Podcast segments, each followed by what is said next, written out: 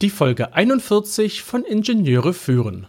In der heutigen Folge spreche ich mit Dr. Bernd Gerob über das Erlernen von Führung und welche verschiedenen Möglichkeiten es gibt, Führung zu lernen.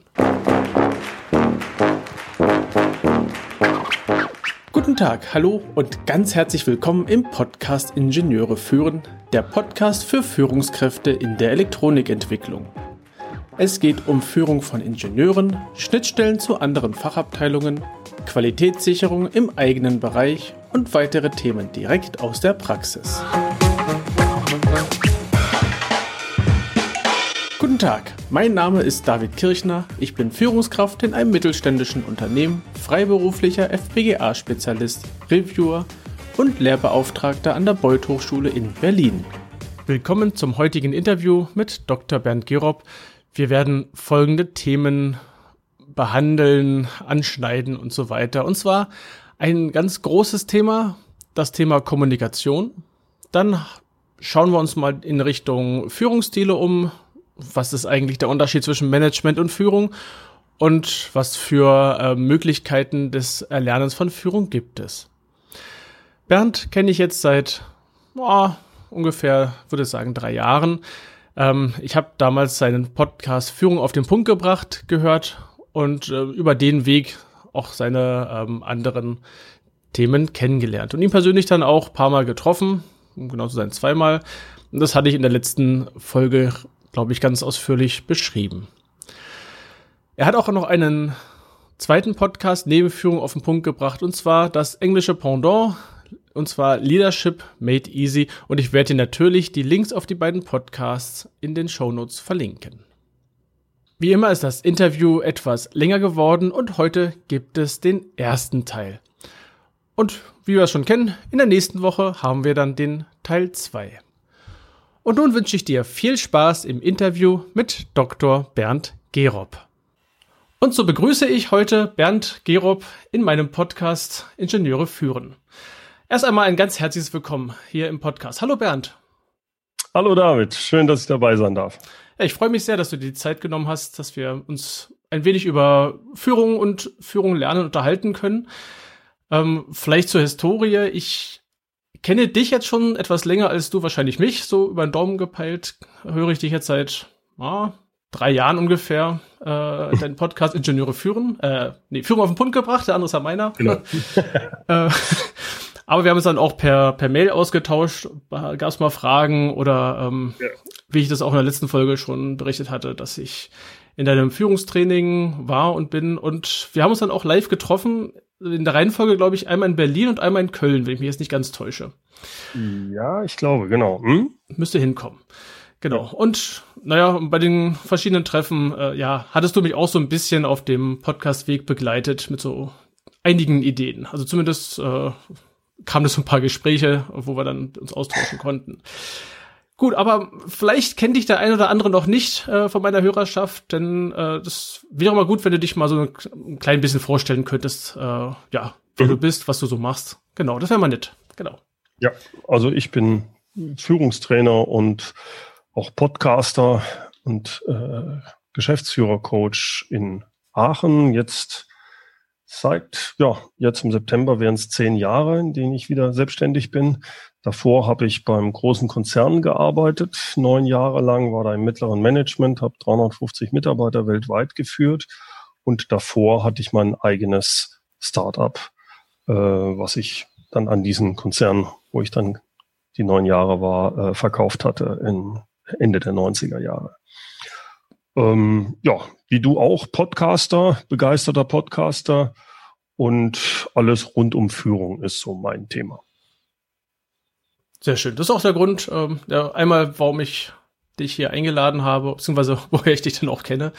Ähm, mhm. Und im letzten Interview war das, äh, das war mit Olaf Kapinski, ging es ja auch so ein bisschen eher in Richtung Kommunikation, Führung, Kommunikation. Und deswegen würde ich mit der ähnlichen Frage auch nochmal einsteigen.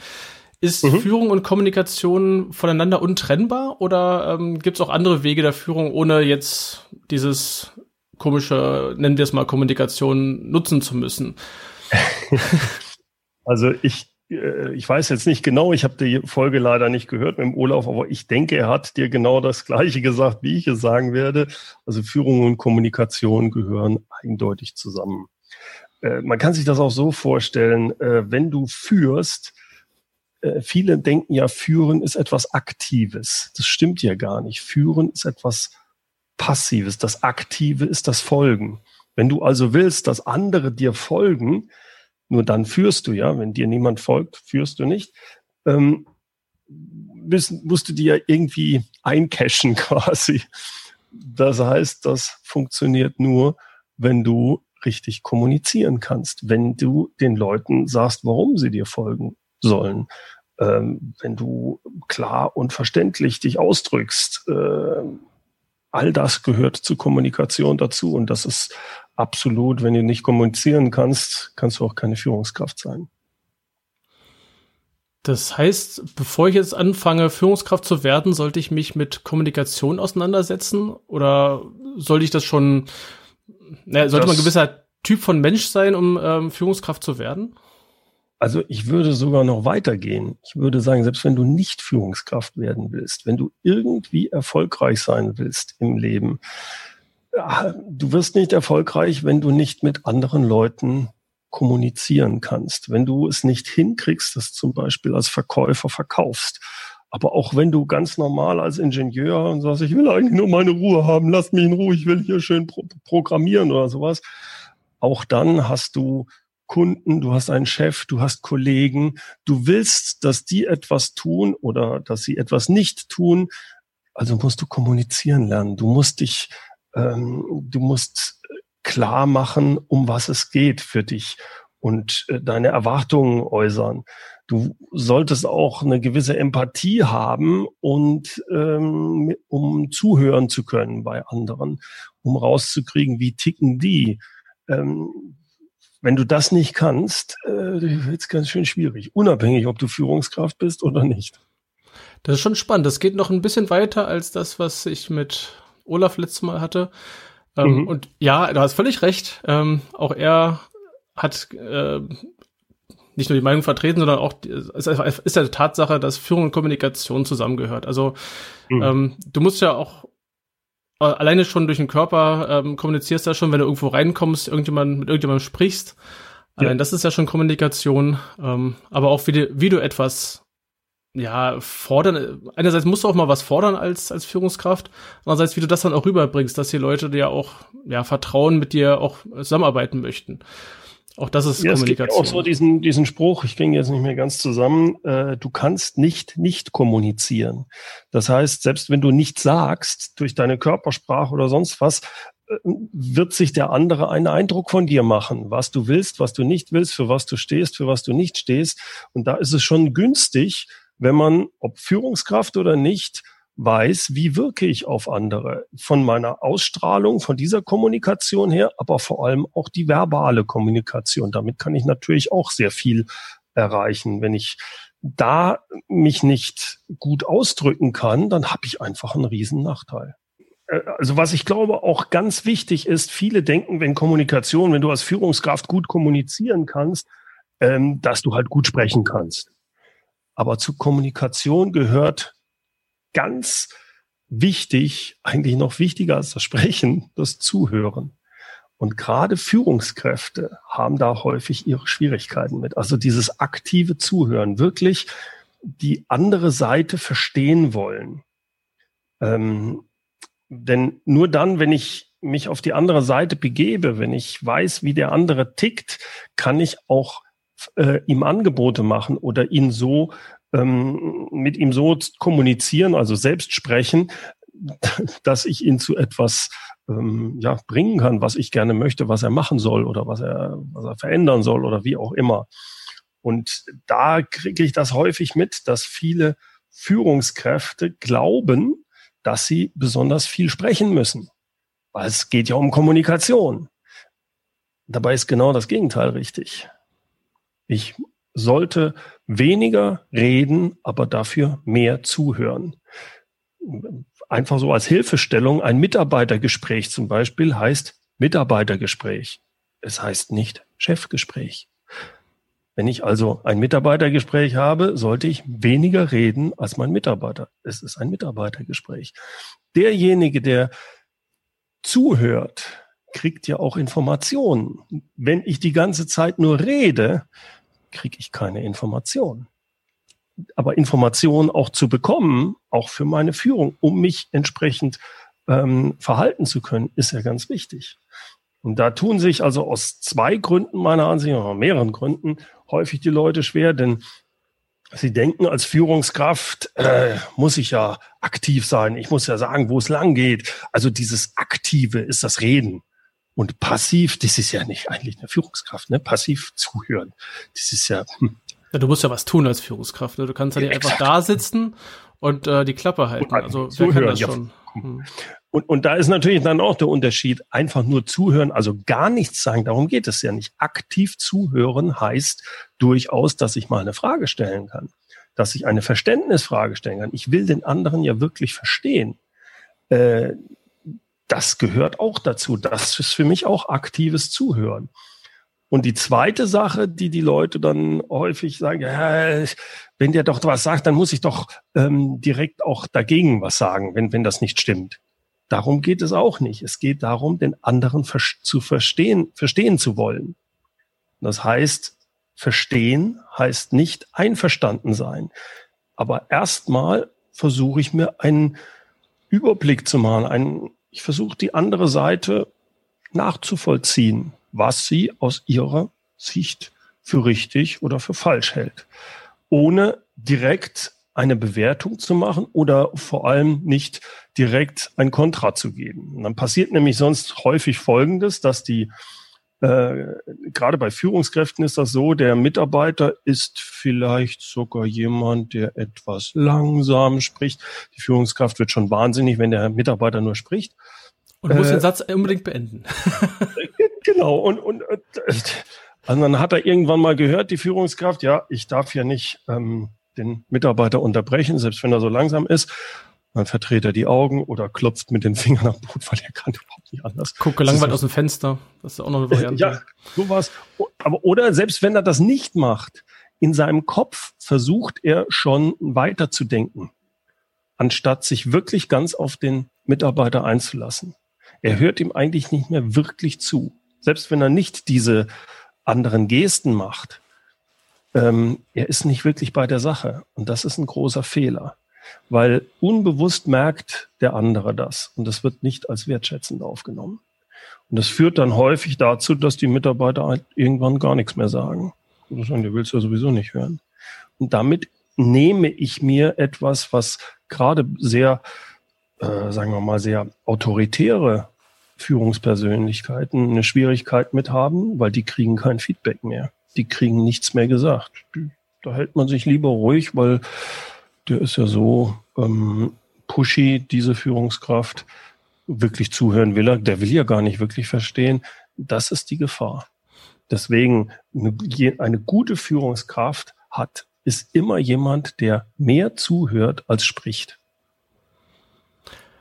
Ja, das passt auch zu den, wenn man sich so ein bisschen die ein Einteilung vorstellt bei solchen diesen Einzelgesprächen, bei diesen One-on-Ones, die, mhm. ähm, die auch ich in meiner letzten Führungsrolle recht ausführlich gemacht habe, dass man tatsächlich dem, dem Mitarbeiter mindestens so ein Drittel einräumt, alleine nur für seine Themen, also was, was ihm auf dem Herzen ja. liegt, was, wo er etwas erzählen möchte, wo er, es kann ja auch was Privates sein, auch das kann ja Mitarbeiter belasten und als Führungskraft ähm, bin ich zumindest auch der Meinung, dass man die das wissen darf, wissen sollte und auch mal nachfragen kann. Dann zum Beispiel beim nächsten Gespräch, wie geht's denn deiner Frau zum Beispiel? Sowas in der mhm. Art. Wenn man gehört mhm. hat, ja, die hat einen Unfall gehabt oder ja, irgendwas anderes, oder vielleicht auch was äh, Positives, irgendwie ähm, Vater geworden oder Mutter geworden, je nachdem, je nach Mitarbeiter und ähm, dass man da auch nachfragt. Und das zähle ich auch dahin, äh, hinter, dass eine Führungskraft gut zuhört, sich auch gerne Notizen macht und dann ähm, ja vorbereitet ist, wenn es wieder in Gespräche geht.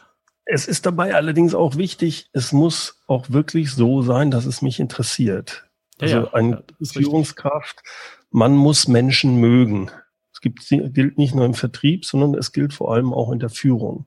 Das heißt, wenn ich das so nachfrage, muss es es gibt nur, es muss mich wirklich interessieren. Es muss auch ehrlich gemeint sein, also nicht so. Ehrlich gemeint sein, genau. Weil äh, da gibt's nur ganz, ganz wenige gute Schauspieler, die das vielleicht vortäuschen können. Äh, den meisten von uns wird das nicht gelingen. Und dann kommt es, äh, dann kommt es vollkommen unauthentisch rüber, wenn man sowas so machen würde. Ja. Jetzt wird ja auch öfters der Begriff Management genannt. Also Führungskräfte gehören zum Management und äh, managen etwas oder mhm. führen etwas. Und ich finde, es wird sehr häufig durcheinander geschmissen, diese Begriffe. Ähm, ja. Dass man, dass man mal von der Management-Ebene spricht oder dass, dass dort arbeiten dann die Führungskräfte. Mhm. Ähm, wo siehst du hier einen Unterschied beim Managen und beim Führen? Das sind ja nicht so mhm. wirklich die gleichen Sachen. Nee, ich ähm, mache da gerne diesen Unterschied zwischen Management, das hat sehr viel mit Tagesgeschäft, mit Terminen, mit Fremdbestimmung zu tun. Das ist im Zeitpunkt jetzt. Es geht um Prozesse, es geht um Kontrolle, es geht um Termine. Während Führung etwas ist, wo es um Beziehungen geht, um Langfristiges, um Strategie und ganz wichtig, Führung ist selbstbestimmt. Also das ist, das ist so ein ganz wichtiger Punkt, den du relativ schnell mitkriegst, ähm, du brauchst nur, wenn du sagst, ja, arbeite ich jetzt, ist das jetzt mehr Management oder ist es mehr Führung? Also alles, was so Tagesgeschäft ist, operatives Tagesgeschäft, hat fast immer, ist das Management. Warum? Es hat fast immer Termindruck. Es ist immer irgendwie, ähm, muss jetzt was passieren. Der, der, der Chef will irgendeinen Bericht haben. Äh, die, die, die HR will irgendeine Sache haben. Der Kunde möchte das haben. Das ist alles Management. Aber ob ich jetzt mein One-on-One -on -One heute mache oder morgen, das entscheide ich. Das ist Führung. Ob ich meine Strategie für meine Abteilung oder für meine Gruppe oder für mein Unternehmen, je nachdem auf welchem Level ich bin, ob ich die Strategie, mir jetzt Gedanken zur Strategie mache oder nächste Woche, selbstbestimmt. Das passiert dann, also, wenn ich es will. Und das ist auch die große Gefahr in den ganzen Workshops, wie ich, die ich mit Mitarbeitern, mit, mit Führungskräften habe, wenn ich die dann frage, wenn du dir das so vorstellst, diese Unterscheidung zwischen Management und Führung, du bist Führungskraft. Wie viel Zeit nimmst du dir wirklich für Führung? Und dann kannst du davon ausgehen, was bei dem, dass bei den meisten Gruppenleitern, auch noch Abteilungsleitern, vielleicht zehn Prozent Führung gemacht wird und ja. 90 Prozent Facharbeiten oder Management-Sachen. Warum ist das so? Warum tickt das auch immer mehr in diese andere Richtung? Weil da ein Termindruck von draußen ist. Es ist fremdbestimmt. Das ist eine Sache, die ich versuche, den ganzen Führungskräften immer mitzugeben. Wenn du Führungskraft bist, musst du dich freischaufeln. Du musst dir die Zeit für die Führung nehmen. Führung ist auch Selbstführung, ist Weiterbildung. Alles, was von, von du entscheidest, ist fast immer in diesem Bereich Führung. Und das Problem ist, wenn etwas beim Management nicht funktioniert, ein Termin nicht eingehalten wird, gibt es direkt jemanden, ne, ne, gibt es direkt Ärger. Wenn, ob du jetzt deine Strategie jetzt oder nächste Woche machst, entscheidest du. Langfristig bringt dich das richtig weiter. Langfristig ist Führung extrem wichtig. Aber Management ist das, was kurzfristig belohnt wird. Und daraus resultieren häufig immer die Schwierigkeiten. Das heißt, die meisten, die andere, Führungs ja. die meisten Führungskräfte ähm, sind oftmals gar nicht Führungskräfte, sondern eher Manager. Also zumindest das, was wenn, manche, die ich erlebt wenn, habe. Ja, richtig. Die sind gefangen in ihrem Tagesgeschäft. Das sehe ich extrem viel. Äh, du siehst es auch zum Beispiel äh, sehr viele, die, die, äh, die das, wie soll ich das sagen, die das auch bewusst für sich in, in äh, sagen, das ist mir auch wichtig, obwohl ich es nicht für wichtig erachte. Es fängt damit an, dass du nicht deine E-Mails ständig lesen musst. Oh, eine neue E-Mail, die ist sicher wichtig. Nein, ist sie nicht. Die Leute, das erste, was ich in der Führungskraft sage, ist, du machst dein Outlook bitteschön aus. Und diese ganzen Bling, Bling, Bling die gehören alle weg. Das ist, das ist sinnlos. Damit kannst du gar nicht in Deep Work reinkommen. Und vieles, was mit Führung zu tun hat, ist mit Deep Work, hat mit Deep Work zu tun. Äh, wenn ich mich aber gerne ablenken lasse, ja, dann kann ich mich immer sagen, ja, ich bin so wichtig, ich habe so viel zu tun. Und am Ende des Tages ähm, habe ich ganz viele E-Mails beantwortet und ja, am Telefon und dies und jenes und aber irgendwie habe ich das Gefühl, ich habe nichts wirklich Wichtiges getan. Und das ist die Gefahr. Deswegen muss ich als Führungskraft darauf achten, dass ich Zeit für Führung habe. Zeit, wo ich sage, okay, jetzt äh, keine Störung, ich konzentriere mich auf diese Sache. Das geht natürlich nicht bei den meisten Leuten acht oder zehn Stunden lang. Aber wenigstens, wenn ich wenigstens es hinkriege, morgens die erste Stunde lang keine E-Mails zu lesen, keine Telefonanrufe anzunehmen und dort ein, eine Aufgabe zu machen für eine, eine Stunde lang oder für eine Dreiviertelstunde lang, die wirklich wichtig ist, aber nicht dringend, dann ist die Wahrscheinlichkeit sehr hoch, dass es eine Führungsaufgabe ist. Zum Beispiel die Strategie entwickeln oder das Mitarbeitergespräch, solche Geschichten. Du meinst auch, dann ich, wenn ich das hinkriege, ganz kurz, ja. und das ziehe ich ein Jahr lang durch, habe ich 200 Mal eine Stunde lang etwas wirklich Wichtiges, aber nicht Dringendes getan. Das und stimmt. das macht mich mit Sicherheit zu einer guten Führungskraft. Das ist ja auch dann für die Zukunft, dann ähm, baut ja auch für die Zukunft dann auf, dann später. Ja. Du hattest gesagt, die Zeit bekommen. Ich denke, Führungskräfte dürfen sich dafür auch die Zeit tatsächlich reservieren. Also sowohl für die Gespräche mit den Mitarbeitern, also allein schon, dass man sich das im Kalender als feste Termine einträgt, also nicht nur bei sich, sondern auch bei seinen ja.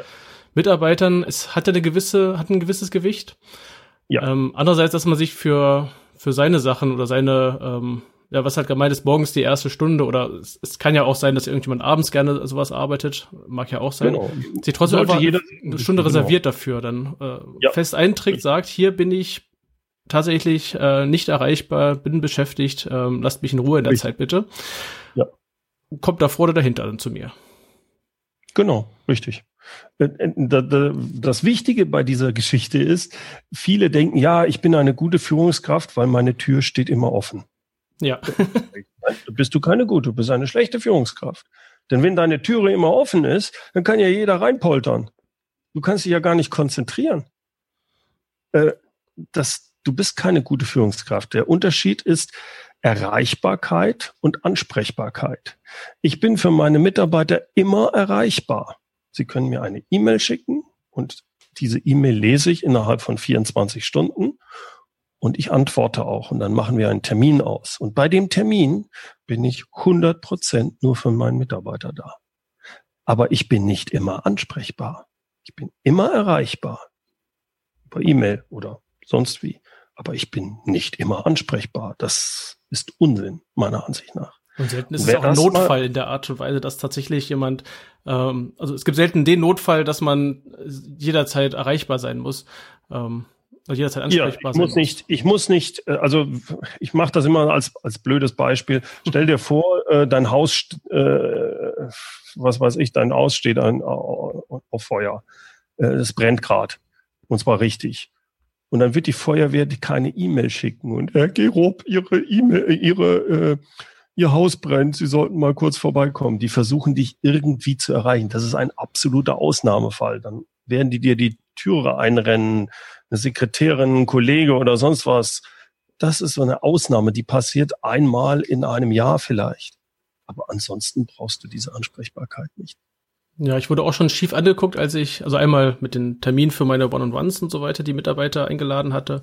Es war so ein Zeitpunkt, wo ich die einmal die Woche hatte, alle Mitarbeiter, das waren insgesamt sieben Mitarbeiter, jeweils halbe Stunde, plus noch ein bisschen Puffer. Mhm. Ja, da ist das schon mal ein Tag weg, ne? Ja, jede mhm. Woche. Wurde ich schon schief angeguckt und dann wurde ich auch schief angeguckt, als ich ähm, in meinem Kalender eingetragen habe. Mein Kalender war übrigens äh, sichtbar für andere, für die anderen mhm. äh, Leute in der Firma wo ich zwei Zeitpunkte eingetragen hatte, 9 Uhr und ich glaube 13 oder 14 Uhr E-Mails bearbeiten. Einfach so als fünf Viertelstunde Block eingetragen. Mhm. Kam auch so mhm. Fragen, wie du arbeitest. Naja, ich habe mein Outlook entweder aus oder halt, ich habe nur die Kalenderansicht, weil die für mich wichtig ist, wegen irgendwelchen Terminen. Ja. Aber es poppt nichts hoch, es macht nicht Bing, es geht mhm. kein Fenster auf, es kommt kein Icon unten. Alles ausgeschaltet. Ja. Und dann um neun, ja. also so 9.30 nachdem, nach dem Frühstück zum Beispiel, nach dem Mittagessen, das sind ja so zwei gute Fixpunkte. Mhm. Da kann man sich die Zeit nehmen, die E-Mails durchgehen, anschauen, bearbeiten ähm, und dann geht's weiter. Ja, richtig. Absolut richtig, genau. Und äh, du, du hast es eben sehr schön beschrieben. Es gibt da draußen natürlich durchaus noch eine Vielzahl von alten Senioren, hohen Führungskräften, die das Prinzip noch nicht verstanden haben. Die sind zwar seit 20 Jahren Führungskraft, haben aber nicht wirklich verstanden, wie Führung geht. Und Aufgaben, mit denen Aufgaben verteilen ist es doch, ne? Ist doch, mehr ist es nicht. Ja, genau. Jetzt bei den Führungskräften, ähm, es gibt da verschiedene Hierarchieebenen. Du hast es schon mal gehabt, jetzt hier Abteilungsleiter mhm. oder ähnliches. Ist, also, wenn man so ein bisschen guckt, bei größeren Firmen hast du ja mal locker vier Hierarchieebenen oder auch mehr. Ähm, ja. Die, die Führungsstile, siehst du da Unterschiede? Also ein Teamleiter zum Gruppenleiter, zum Abteilungsleiter, zum Bereichsleiter? Also ich sehe von meiner Seite aus, ähm, als Teamleiter hat man auch mal sehr viel eigene Fachthemen und dass das halt immer weiter abnimmt mhm und leider, glaube ich, immer mehr Management zunimmt, aber Führung bei beid, äh, auf allen Ebenen zu wenig ist.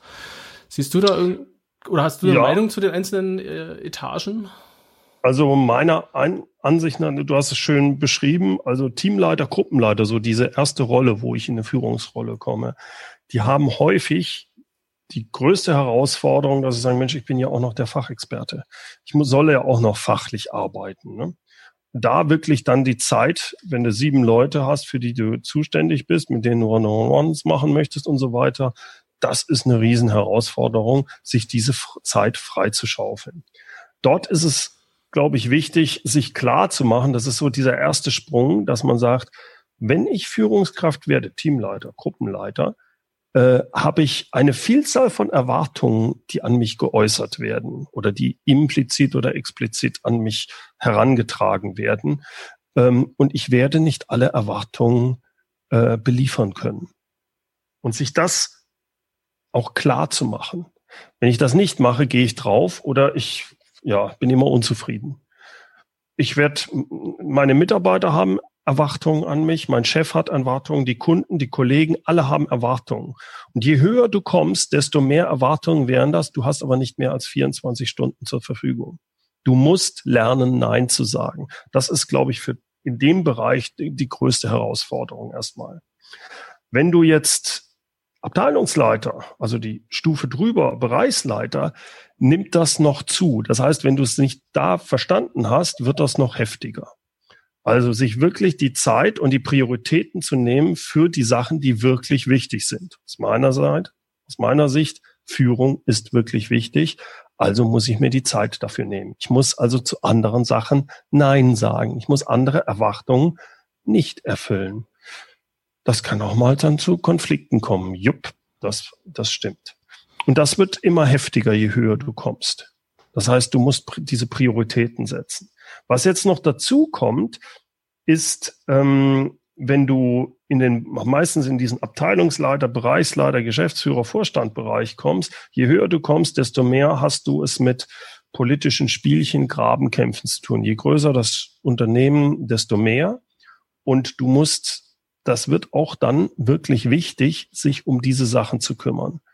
Äh, das ist, kann sehr frustrierend sein, weil das richtig zeitaufwendig ist. Mhm. Das gehört aber dazu, sonst wirst du in diesen Positionen unter Umständen nicht erfolgreich. Hängt sehr stark von einem Unternehmen ab, wie viel da ist. Aber in der Regel kannst du sagen, je höher du kommst, je größer das Unternehmen, desto mehr hast du genau damit zu tun. Die andere Sache, wenn du in dem Bereich Abteilungsleiter, Bereichsleiter und so weiter bist, ist, du bist jetzt in einer Position, wo du nicht nur Mitarbeiter hast, sondern du hast dort jetzt auch eigene Führungskräfte, also nämlich die Gruppenleiter. Das heißt, deine Aufgabe wird jetzt auch, dass du denen ja hilfst, zu guten Führungskräften zu werden. Das heißt, dazu musst du auch erstmal eine gute Führungskraft sein, um zu wissen, um was geht's eigentlich. Ja. Also das ist ein Punkt. Dann kommen so Sachen dazu, wenn du jetzt zum Beispiel, wenn du zum Beispiel ähm, bisher warst du der Gruppenleiter, hast eine super Gruppe gehabt, jetzt wirst du Abteilungsleiter und du hast jetzt einen Gruppenleiter unter dir, der deine früheren Mitarbeiter führt. Jetzt musst du höllisch aufpassen, du hast ja wahrscheinlich einen sehr guten Kontakt zu deinen Mitarbeitern gehabt. Und jetzt ist so eine Übergangsphase, wo du nicht mehr durchgreifen kannst auf deine Mitarbeiter und nicht mehr solltest. Denn das ist ja jetzt, du hast ja die, das an deinen Gruppenleiter delegiert. Und jetzt kommen aber trotzdem noch vielleicht deine früheren Mitarbeiter auf dich zu und sagen, ähm, sag mal David, ich habe hier, soll ich jetzt A oder B nehmen? Und diese Entscheidung soll aber eigentlich dein Gruppenleiter treffen. Jetzt musst du höllisch in der Kommunikation wieder aufpassen, dass du nie sagst, ja, da sprichst du am besten mal mit dem Gruppenleiter. Also wenn du mich fragst, ich habe das ja früher gemacht, ich würde wahrscheinlich A machen, aber frag den Gruppenleiter. So, du merkst schon, was passiert ja, ja. hier, falsche Kommunikation. Der äh, geht, der, der Mitarbeiter geht jetzt natürlich zu dem Gruppenleiter und sagt, der Chef hat gesagt, wir sollen A machen. Sag mal, ja, äh, habe ich hier die Entscheidung oder nicht? Schon also, ist der nächste so, Konflikt da. Hm. Genau, solche Sachen, da musst du höllisch aufpassen, wenn du in diesen Abteilungsbereichsleiterbereichen äh, dann äh, unterwegs bist. Ne? Und trotzdem solltest du natürlich trotzdem noch den Kontakt zur Basis, zu den Mitarbeitern haben. Du, du musst nur höllisch aufpassen, was du kommunizierst, dass es nicht als eine Entscheidung ausgelegt wird. Du kannst durchaus mit denen sprechen. Darum geht es nicht. Also es geht nicht darum, dass du sagst, ah, mit denen spreche ich jetzt nicht mehr, damit sowas nicht passiert. Nee, das ist auch falsch. Also das ist nicht so, das ist nicht so. Das ist knifflig äh, dann die Stelle. Hm. Das ist dann knifflig, genau, genau. Und ja, vielleicht ja. eine Sache, das ist natürlich schon, wenn du Teamleiter, Gruppenleiter bist, aber häufig bist du Gruppenleiter und bist, naja, du bist trotzdem noch sehr stark im, in diesem äh, Fachlichen drin. Vielleicht bist du auch noch nach wie vor der Fachexperte. Aber spätestens, wenn du Abteilungsleiter oder Bereichsleiter bist, dann ist das nicht mehr der Fall. Das heißt, du musst viel stärker dann noch Vertrauen lernen. Also akzeptieren, dass du bei weitem nicht mehr alles wissen und können kannst. Es, es wird gar nicht mehr gehen. Das ist selbst bei vielen Teamleitern Gruppenleitern ist das schon so. Das ist, aber da wird es nochmal viel, viel äh, klarer. Und da ist es wirklich nur noch wichtig, dass du sagst, ja gut, ich kann es noch ungefähr verstehen, ich kann noch mitreden, ich spreche die Sprache der Leute noch, jetzt was das Fachliche angeht.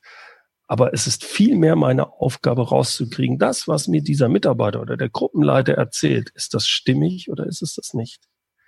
Diese Einschätzung und dadurch äh, Vertrauen den Leuten auch geben zu können, das ist dann was, was, was, was äh, auf der Ebene noch viel wichtiger wird.